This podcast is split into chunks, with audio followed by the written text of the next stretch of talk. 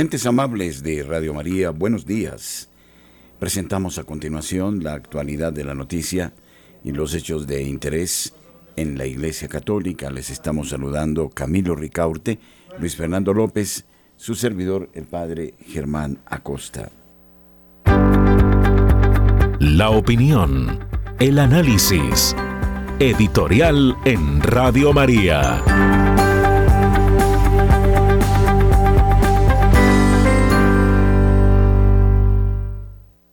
Comenzamos un nuevo año y entonces el saludo sentido y profundo para todos los oyentes, deseándoles que estos días que el Señor nos concede sean plenos de bendición, de serenidad, de salud física, de salud espiritual. La Madre de Dios presida nuestros caminos. Cuando apenas iniciábamos el nuevo año, celebrábamos la solemnidad de la Santísima Virgen María, Madre de Dios, y a ella queremos entregar los días, las horas, los minutos, los segundos de este año. Que sea ella quien nos conduzca por el camino de la voluntad de Dios. Y démosle la libertad para que, aparte de nuestro camino, aquello que no corresponde a lo que Dios quiere que ella nos inspire, nos guíe en el trabajo de nuestra radio. Desde luego, en nuestro corazón no existe otra cosa que gratitud hacia Dios por la serenidad que nos da para adelantar este trabajo y hacia ustedes, apreciados oyentes, que en el año anterior nos han dejado el testimonio de su generosidad, de su entrega. Tratando de hacer un balance de lo que fue el año pasado, descubríamos la enorme importancia de una radio dedicada al servicio de Jesucristo. Y de eso somos plenamente conscientes. Sé que ustedes también lo comprenden de esa manera. Y entonces les invito para que vayamos adelante construyendo este proyecto que trae tanto beneficio. Ustedes pueden seguirnos a través de las distintas estaciones de Radio María y de las aplicaciones que estamos disponiendo a través de sus celulares de la página www.radiomariacol.org, de el Facebook Live R María Colombia. Cada vez eh, mejoremos la señal, el audio, el video, como lo exigen los tiempos presentes. El esfuerzo que hemos hecho de manera conjunta seguramente va a redundar en eh, beneficios para nuestra radio, en eh, lo técnico y desde luego en el cumplimiento de las obligaciones que eh, tenemos a partir de este momento. Me permito expresar mi saludo de feliz año a las coordinadoras de Radio María en Colombia, a quienes laboran en los transmisores de nuestra radio. No los recordamos a menudo y merecen ellos todo nuestro reconocimiento. Sin su trabajo en puntos aislados sería difícil escuchar nuestra señal.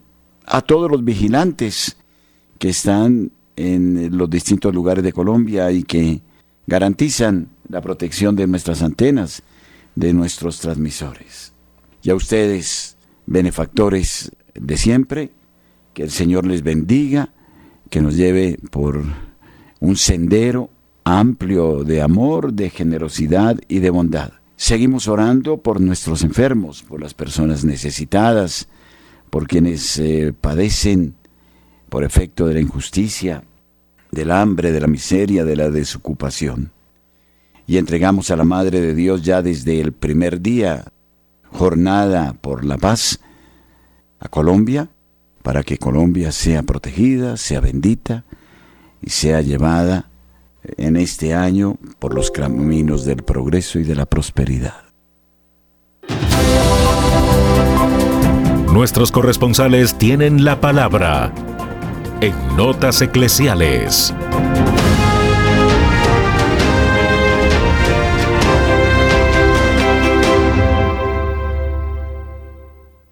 Hola, ¿qué tal? Muy buenos días, queridos oyentes de Radio María.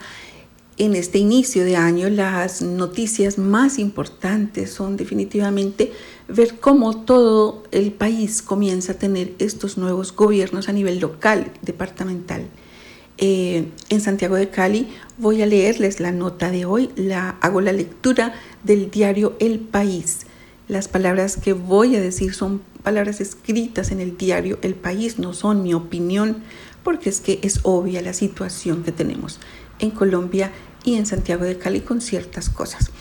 La noticia está sacada de la sección política del diario El País y dice así. El pacto histórico deja clara su posición frente a la administración de Alejandro Eder.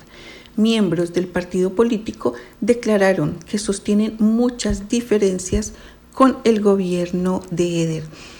Eh, salió un video en las redes sociales de tres de las personas de este pacto histórico. Ellos son eh, el concejal de Cali Mauricio Zamora, el senador Wilson Arias y el representante de la Cámara Alfredo Mondragón. Ellos compartieron en sus redes sociales sus puntos de vista y cómo actuarán en cada uno de los órganos de control. Esto está subrayado en este, en este texto que estoy leyéndolos. Eh, dieron su punto de vista y cómo actuarán. O sea, están advirtiendo cuál será la posición de ellos en el gobierno de Alejandro Eder, que acaba de posicionarse el pasado primero de enero. Dijeron desde ya que algunos miembros del pacto histórico no se unirán a él y por el contrario seguirán sus políticas independientemente. Eh, en este video, estos tres personajes informaron que su partido, el Pacto Histórico, comillas, no hará parte del gobierno de Alejandro Eder ni abierta ni solapadamente. Por lo tanto, sus acciones y tomas de decisiones serán en total, comillas, total independencia y realizaremos el debido control político y siempre priorizaremos la defensa de los derechos de la población, de lo público y el derecho de la ciudad, agregó el concejal del pacto histórico. Comillas, en coherencia actuaremos permanentemente en comunicación con el movimiento social, con las organizaciones sociales, comunitarias y sindicales. Demandaremos del gobierno distrital que se priorice la agenda social para lograr transformar nuestra ciudad y que la población pueda vivir dignamente, puntualizó. Por su parte, Alejandro Mondragón, representante de la Cámara por el Valle, dijo que su compromiso desde el Congreso de la República es acompañar la decisión de mantenerse independientes frente al gobierno de Alejandro Eder. Eh, hasta aquí la nota leída.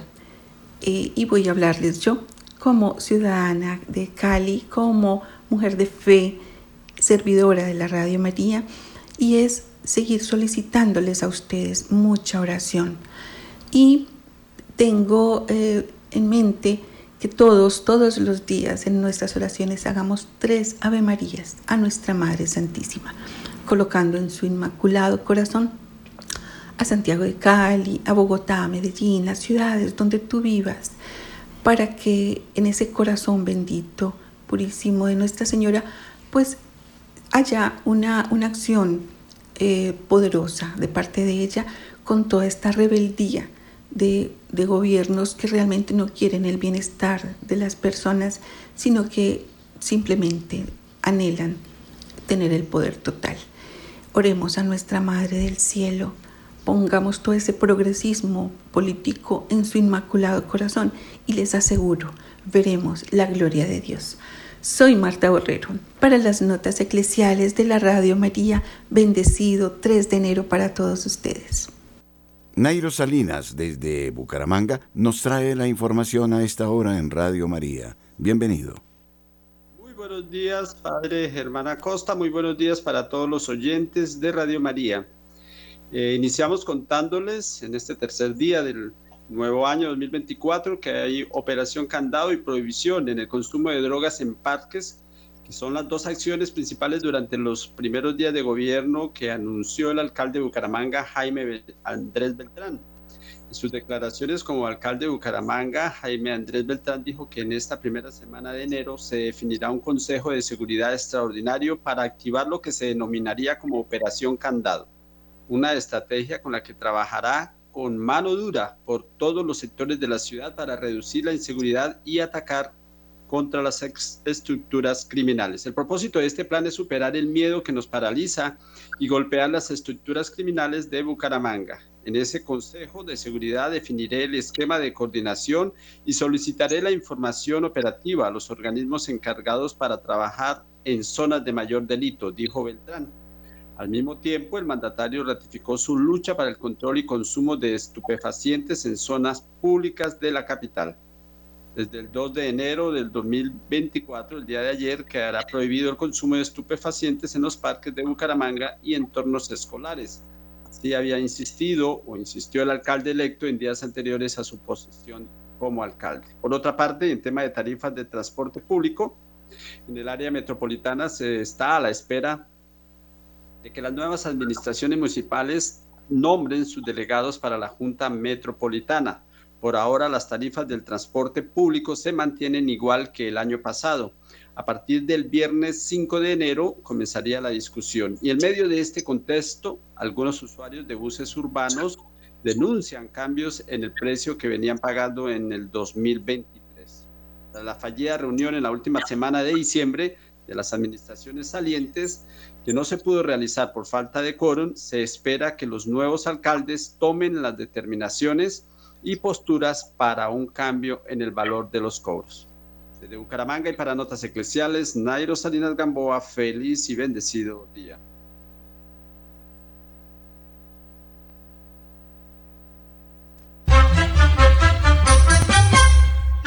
Queridos hermanos, de la familia mundial de Radio María, les saluda el Padre Ildefonso Varga, asesor de Radio María Nicaragua, deseándole una santa Navidad. Que en este tiempo de Navidad el Señor pueda nacer en el corazón de cada uno de ustedes y que este mensaje de amor a Jesús y a María siga llegando a cada corazón. Que Dios bendiga a Radio María Mundial y que Dios les proteja y les bendiga ahora y siempre. Amén.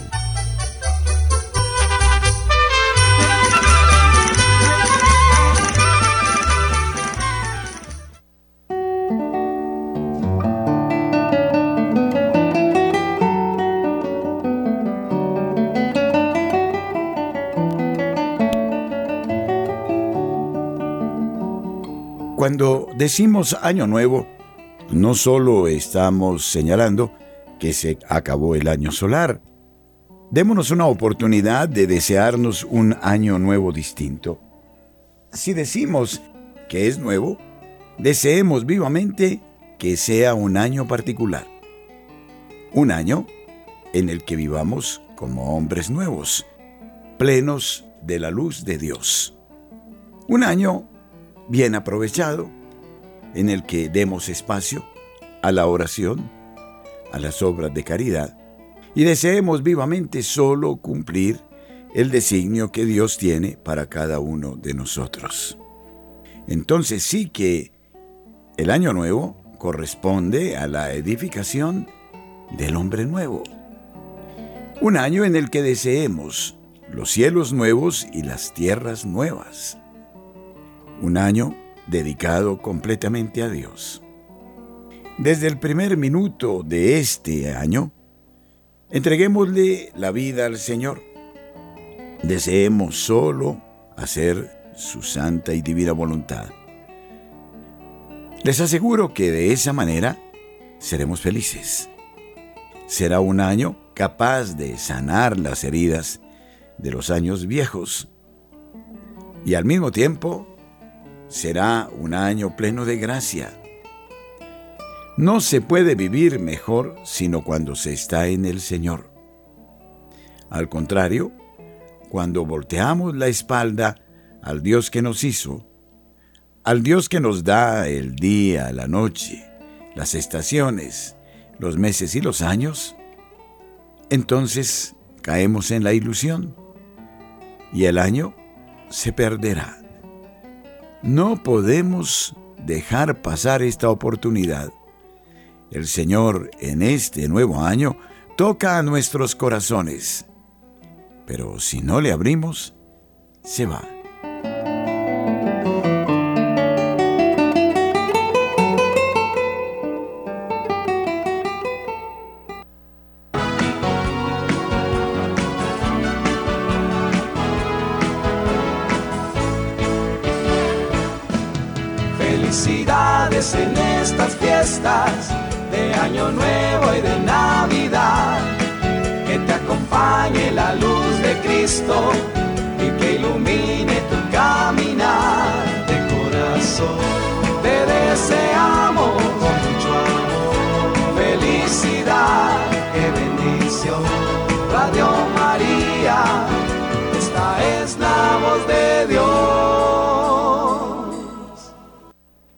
De Info Vaticana un artículo interesante sobre un libro de la editorial Homo Legends que sin duda trae eh, puntos controvertidos, pero muy importante.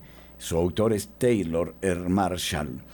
La Iglesia, dice en su libro, ha padecido las acometidas de numerosos enemigos a lo largo de su historia.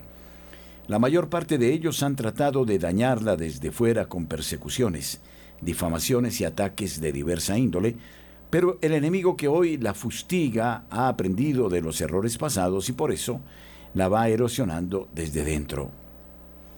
Infiltración narra este cambio de estrategia de los enemigos de la religión católica, urdido a fuego lento durante los últimos dos siglos, desde el advenimiento de la modernidad que trajo consigo la ilustración y las revoluciones, las logias masónicas han ido poco a poco infiltrándose en la iglesia con la finalidad de destruirla.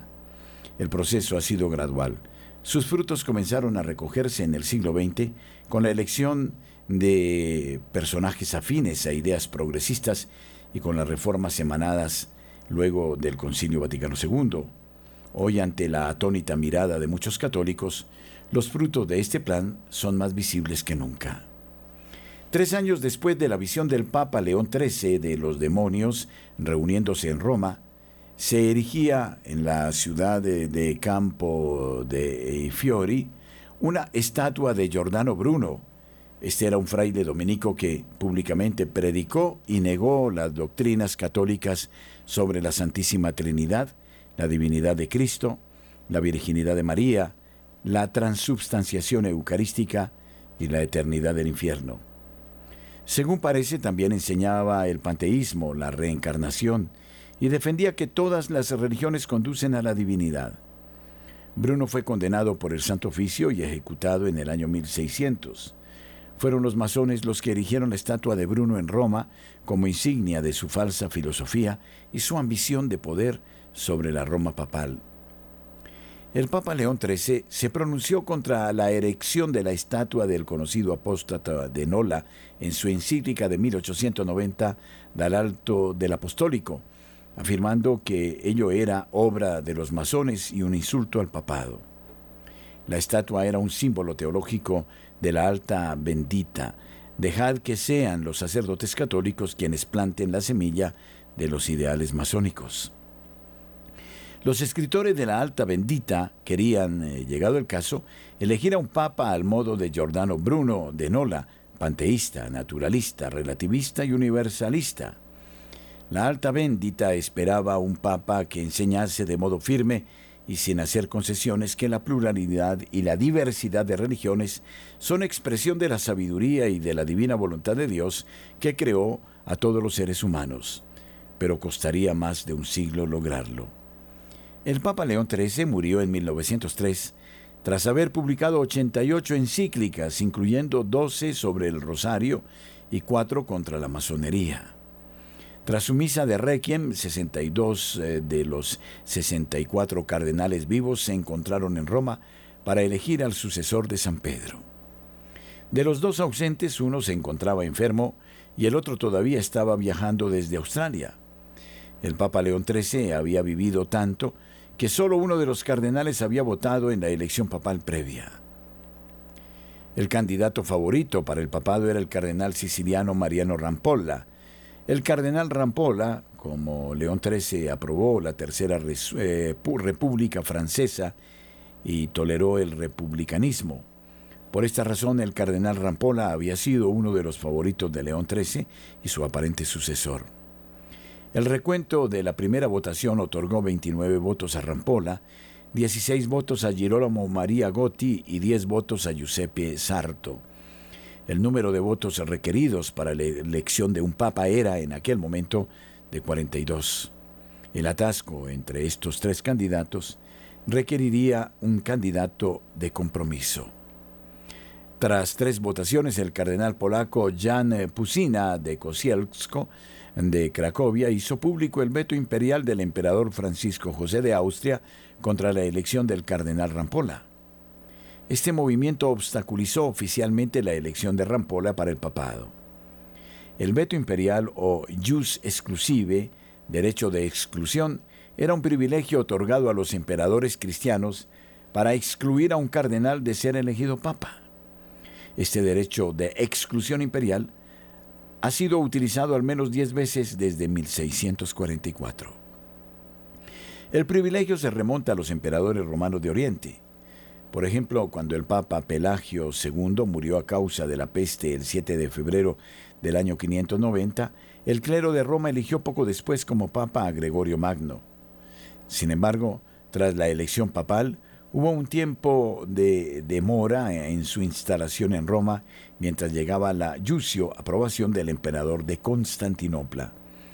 Una vez recibida la aprobación imperial, el Papa Gregorio se instaló como obispo de Roma el 3 de septiembre del 590 tras un interregnum papal de siete meses.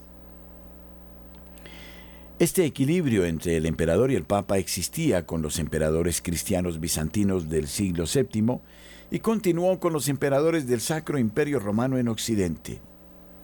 Hacia 1903, el derecho al veto papal pertenecía al emperador Francisco José de Austria, que lo ejerció contra el cardenal Rampolla. Furioso por este acto de intromisión imperial, el cardenal Rampolla lo denunció como una afrenta a la dignidad de este sagrado colegio. Los cardenales que apoyaban a Rampolla desafiaron el veto imperial y en la siguiente votación 29 votaron por él. Pero las tornas cambiaron y se invirtieron las posiciones con 21 votos para Sarto y 9 mm, para Gotti. Los cardenales comenzaron a darse cuenta de que, con la fragilidad del papado sin los estados pontificios y en un mundo cada vez más secularizado, necesitarían la ayuda del emperador Francisco José. Poco a poco, los votos en favor del cardenal Sarto fueron aumentando. En la quinta votación iba en cabeza y ganó la elección papal en la séptima votación con 50 votos, ocho más de los 42 requeridos inicialmente.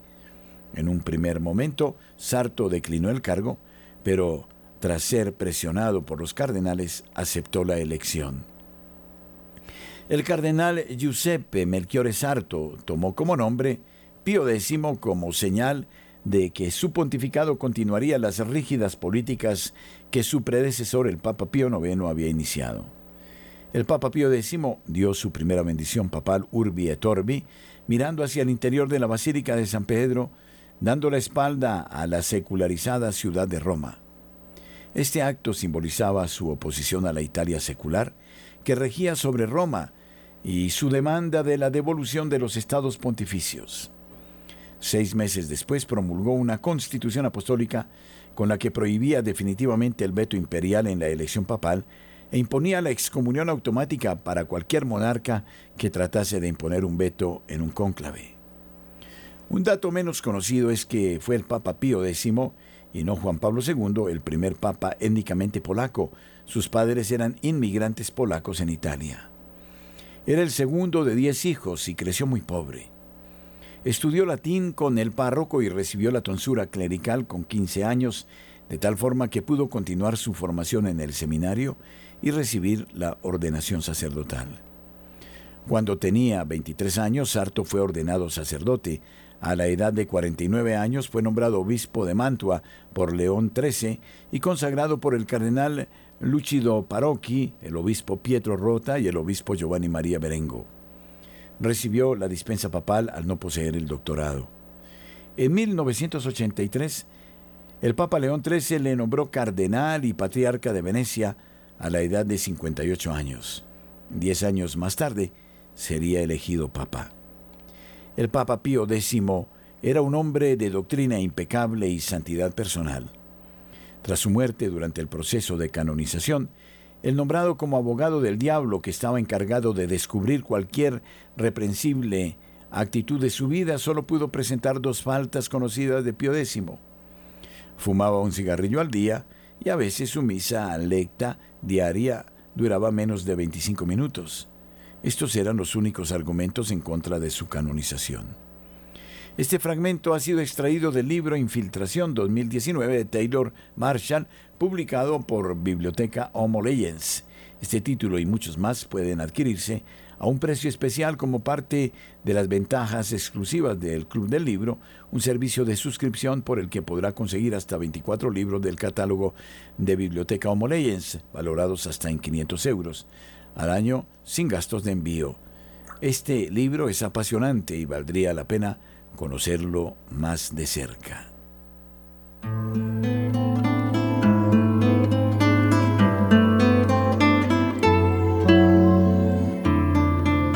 Queridos amigos y auditores del continente americano, reciban un gran saludo desde el sur del continente. Soy el padre Roberto Navarro, director de Radio María Chile.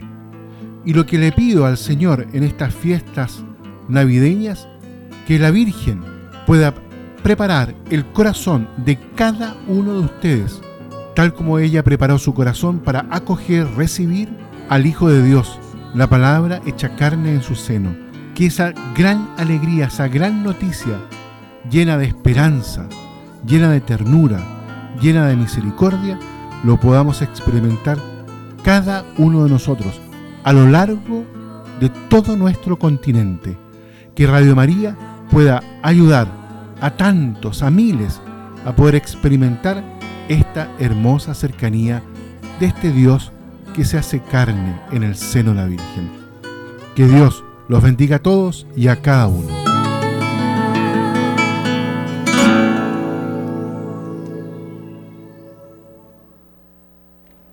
Un artículo de Juan Manuel de Prada, ahora a propósito de todo esto que se está tejiendo en torno a la polémica declaración pontificia Fiducia Supplicans. Dice él que le ha pillado inmerso en la lectura de una biografía del escritor vanguardista francés Max Jacob, quien viviera hasta 1944, homosexual y judío de ascendencia askenazi, que hacia 1914 se convierte al catolicismo después de una experiencia mística en la que vio aparecer la imagen de Cristo en una pantalla de cine. Después de bautizarse, su padrino sería Picasso, Max Jacob viviría siempre con desgarro sus pulsiones sexuales que lo empujaban hacia hombres con frecuencia mucho más jóvenes que él, a veces incluso niños. Muchos de sus contemporáneos que conocían sus propensiones Dudaban de la sinceridad de su conversión, considerándolo un arlequín que nunca podría quitarse del todo el maquillaje teatral de la cara, o dicho menos poéticamente, un hipócrita cuyos principios no se conciliaban con su vida. A sus detractores Jacob les recordaba que el sacramento de la confesión borra los pecados, pero no la fuente de los mismos, que es la caída naturaleza humana. Nunca dejó más Jacob, sin embargo, de suplicar la acción de la gracia en su esfuerzo por trascender el amor carnal. Así fue como, aconsejado por el canónigo Floró, decidió retirarse en 1921 a Saint-Benoît-sur-Loire, donde se hallaba la abadía de Fleury, para vivir según la regla de San Francisco de Sales como oblato seglar. Allí permaneció durante siete años entregado a una vida de penitencia y recogimiento, con la esperanza de no volver a pecar. Pero en 1928 regresaría a París y a la crápula hasta 1936, cuando la añoranza de las autoridades rurales lo devuelven a Saint-Benoît, que solo abandonará cuando la Gestapo lo arreste. Judío de raza, al fin, eh, intérprete en el campo de Drancy, donde morirá de pulmonía el 5 de marzo de 1944. Durante estos últimos ocho años de su vida consta que Jacob asistía a la misa diaria en San Benoit, donde solía participar como acólito y recibía la comunión. En el tren que lo llevaba a Drancy escribió al canónigo Floró, Confío en Dios, le agradezco el martirio que ahora comienza. Cuán robusta y vibrante nos resulta la vida de este bendito homosexual comparada con esa disposición pontificia reciente. Pero Max Jacob todavía tuvo la suerte de conocer una iglesia cuya cabeza visible enunciaba los principios de la doctrina moral católica sin subterfugios ni componendas, y cuyos miembros, como ese canónigo Floro, mediante un prodigioso sentido de la capilaridad católica, acompañaban a quienes no siempre podían ajustar su vida a esos principios. Los acompañaban en sus reincidentes caídas y los ayudaban a levantarse una y otra vez sin tomarles el pelo ni bendecirles, porque sabían, como nos enseña Peggy, que es a través de la puerta que deja el pecado, una terrible herida, una inolvidable angustia, un punto de sutura mal cerrado, una mortal inquietud, un invisible trasfondo del alma, una amargura secreta, una ruina enmascarada, una cicatriz mal cerrada, por donde la gracia se desliza en nuestras almas. Esta maravillosa capilaridad de la Iglesia intolerante en los principios, porque cree pero tolerante en la práctica, porque ama, según la hermosa sentencia de Garrigou Lagrange, hizo posible la vida ejemplar de Max Jacob, los problemas empezaron cuando la Iglesia quiso asimilarse al mundo, tolerante en los principios porque no cree e intolerante en la práctica porque no ama, adoptando un descarnado y desencarnado pragmatismo que a la vez que enturbia los principios, no guía ni acompaña a quien está herido, sino que tan solo sirve para dar palmaditas en la espalda y quedar bien ante la galería. Pues de repente todos hemos dejado de estar heridos, todos nos hemos convertido en esas horrendas corazas sin defectos a las que también se refería Peggy, puesto que no están heridos, no son vulnerables, puesto que no les falta nada, no se les da nada, puesto que no les falta nada, no se les da lo que es todo. El amor mismo de Dios no cura aquello que no tiene llagas. El samaritano recogió al hombre porque estaba postrado en la tierra. La Verónica limpió el rostro de Jesús porque estaba sucio. El que no está caído no será recogido. El que no está sucio no será jamás limpiado. Esta bendición fules a los homosexuales no recoge ni limpia. Son puro aspaviento y pantomima de tolerancia mundana. En realidad son como las bendiciones que se dan a los perritos o a los geranios. La propia fiducia supplicans reconoce que se deben impartir sin fórmula sacramental vestidos de calle y sin celebración posterior, puro jesuitismo en la acepción más torva de la palabra, es decir, astucia y doblez, que solo pretende hacer postureo ante el mundo a cambio de perder la posibilidad de atraer benditos homosexuales como más Jacob a la sanación, con corazón contrito y sincera piedad, mil veces caídos y mil veces erguidos, a quienes un aguachirle semejante les tiene que resultar a la fuerza repelente. En cambio, estos simulacros de bendición encantarán a los activistas que empezarán a acudir a las sacristías, demandándolos para señalar a los curas que no pasen por el aro y exponerlos en la picota. Un bendito homosexual como Max Jacob se habría dado cuenta enseguida de que estas bendiciones son una engañifa de tamaño cósmico, pues como en alguna ocasión escribió, solo tiene valor lo que cuesta. Pero claro, Max Jacob contaba a su lado con el canónigo Fluro, que no practicaba la taurería teológica. Un artículo de Juan Manuel de Prada, muy interesante en el diario ABC de España.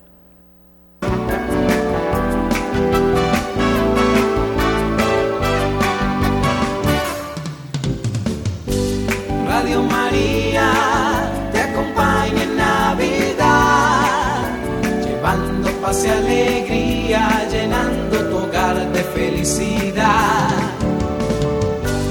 Radio María en Año Nuevo te desea lo mejor. Salud, gozo y armonía con la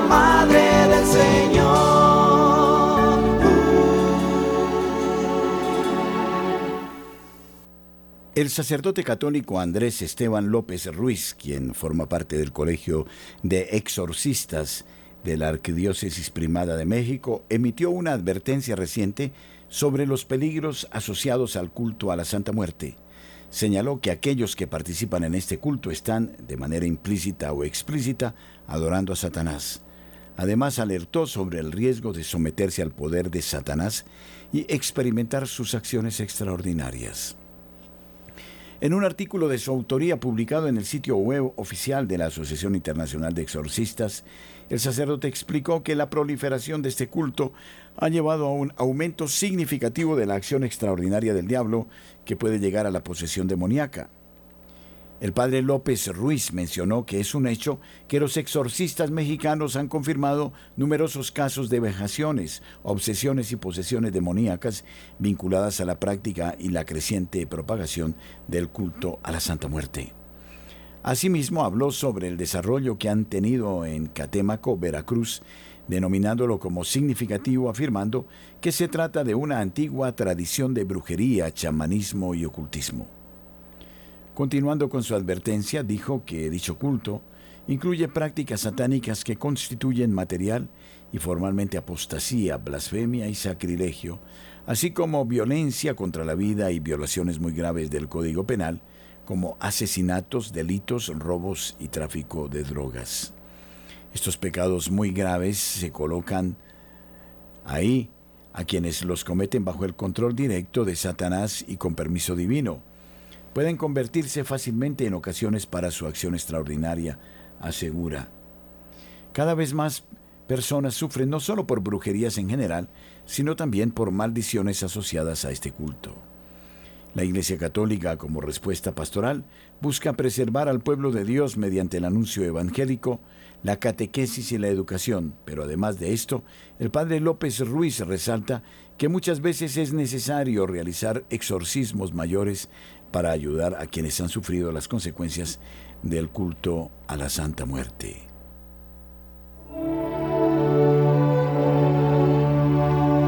Jesús ha nacido, acogedlo, para que crezca espiritualmente en tu familia, en tu corazón. Feliz Navidad, que la alegría de Jesús en medio de nosotros fortalezca nuestro afán de seguir evangelizando. Le saluda Padre Neftalí Rogel, director editorial de Radio María El Salvador.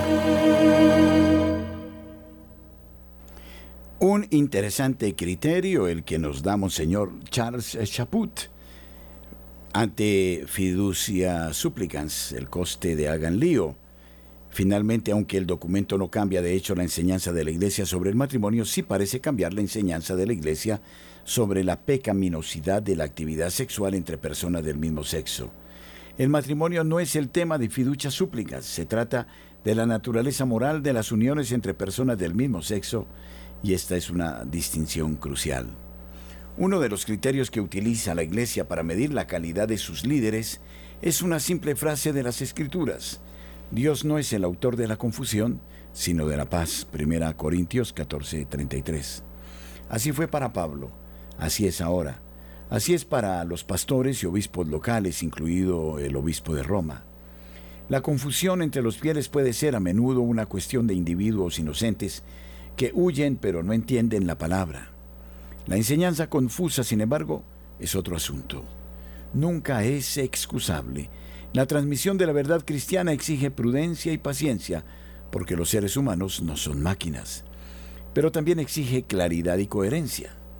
La ambigüedad deliberada o persistente, cualquier cosa que alimente la incomprensión o parezca dejar un resquicio para un comportamiento objetivamente pecaminoso, no es de Dios, e inevitablemente resulta perjudicial para las almas individuales y para nuestra vida común en la Iglesia.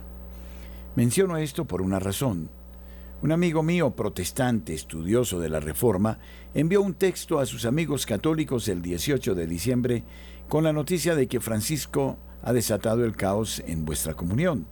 Se refería al texto Fiducia Supplicans sobre el significado pastoral de las bendiciones. El dicasterio para la doctrina de la fe de Roma, dirigido por el cardenal Víctor Manuel Fernández, un estrecho colaborador del Papa Francisco, acababa de publicarlo ese mismo día.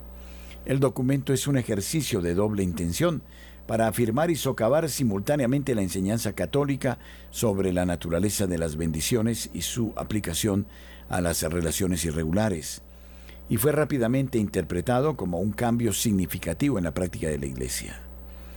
El padre James Martin, defensor desde hace tiempo de los intereses de la comunidad LGBTQ, fue fotografiado rápidamente bendiciendo a una pareja gay en un artículo del New York Times en el que se señalaba lo siguiente. El padre Martin había esperado años para tener el privilegio de decir una oración así, por sencilla que fuera al aire libre. Fue muy bonito, dijo él el martes, poder hacerlo públicamente. La decisión fue recibida como una victoria histórica por los defensores de los católicos homosexuales, que la describen como un gesto de significativa apertura y cuidado pastoral y un recordatorio de que una institución cuya edad se mide en milenios puede cambiar. El artículo del Times seguía reconociendo que la decisión no anula la doctrina de la Iglesia de que el matrimonio es entre un hombre y una mujer. Tampoco permite a los sacerdotes celebrar un matrimonio entre personas del mismo sexo. Pero el sabor dominante y el propósito subyacente del artículo fueron mejor captados por los diversos hombres homosexuales entrevistados que hablaron de la Iglesia entrando en razón respecto a la legitimidad de las relaciones entre personas del mismo sexo y de las parejas del mismo sexo, reclamando nuestro espacio. ¿Por dónde empezar? En primer lugar, un papel clave del Papa es unificar a la Iglesia, no dividirla, especialmente en cuestiones de fe y moral tiene un deber similar de unificar a los obispos y no dividirlos. En segundo lugar, una tarea esencial de un pastor amoroso es corregir además de acompañar. Las bendiciones deben animar, pero también, cuando sea necesario, desafiar. Las personas del mismo sexo y otras uniones sexuales no matrimoniales necesitan un acompañamiento desafiante por parte de la Iglesia. Papas, obispos, sacerdotes y diáconos están llamados por su vocación a ser profetas, además de pastores. El Papa a menudo pareciera separar estos papeles, mientras que Jesús mismo siempre encarnó ambos en su ministerio. Su palabra a la mujer sorprendida en adulterio no fue simplemente tus pecados te son perdonados, sino vete y no peques más. En tercer lugar, las relaciones que la Iglesia siempre ha considerado pecaminosas ahora se describen a menudo como irregulares. Esto neutraliza la realidad del comportamiento moralmente defectuoso y lleva a la confusión sobre lo que podemos y no podemos llamar pecado. Finalmente, aunque el documento no cambia de hecho la enseñanza de la Iglesia sobre el matrimonio, sí parece cambiar la enseñanza de la Iglesia sobre la pecaminosidad de la actividad sexual entre personas del mismo sexo. El matrimonio no es tema de fiducia súplicas. Se trata de la naturaleza moral de las uniones entre personas del mismo sexo y esta es una distinción crucial. Los obispos de este país y del extranjero han emitido declaraciones en las que reiteran la doctrina católica sobre la sexualidad humana y las relaciones entre personas del mismo sexo. Los obispos de Nigeria señalaron que no había ninguna posibilidad en la Iglesia de bendecir las uniones y actividades entre personas del mismo sexo, porque irían contra la ley de Dios y las enseñanzas de la Iglesia. Y ya han aparecido algunas críticas perspicaces del documento vaticano, junto con algunas bastante cáusticas, por ejemplo, aquí, aquí, aquí y aquí. Otras están en preparación, pero todos estos comentarios tratan de mitigar el daño ya hecho ya sea que el oyente esté encantado o enojado por el último texto, la consecuencia práctica es una ola de confusión en el torrente sanguíneo de la Iglesia en Navidad, una temporada destinada a la alegría, pero ahora enredada en la frustración, la duda y el conflicto. En respuesta a las protestas contra el documento, el Papa dijo al personal del Vaticano que era importante seguir avanzando y creciendo en la fe. Importante seguir avanzando y creciendo en su comprensión de la verdad, Aferrarse temerosamente a las normas puede dar la apariencia de evitar problemas, pero solo termina perjudicando el servicio que la Curia Vaticana está llamada a prestar a la Iglesia, dijo. Las quejas sobre posiciones ideológicas rígidas son ahora la respuesta por defecto de la Santa Sede a cualquier reserva razonada o crítica honesta sobre sus acciones. Todos los papas tienen gustos, aversiones y agravios personales. Es la naturaleza del barro humano Como he dicho en otro lugar y a menudo, el Papa Francisco tiene importantes puntos fuertes pastorales que necesitan nuestro apoyo en la oración. Pero sus quejas públicas disminuyen la dignidad del oficio petrino y del hombre que lo ocupa. También hace caso omiso del respeto colegial que merecen los hermanos obispos que cuestionan el rumbo actual del Vaticano. Y de nuevo, no es de Dios. Caracterizar la fidelidad a las creencias y prácticas católicas como atenerse temerosamente a las reglas. Las palabras pertenecen a PBS, pero la intención es claramente papal, es irresponsable y falso. Los fieles merecen algo mejor que semejante trato.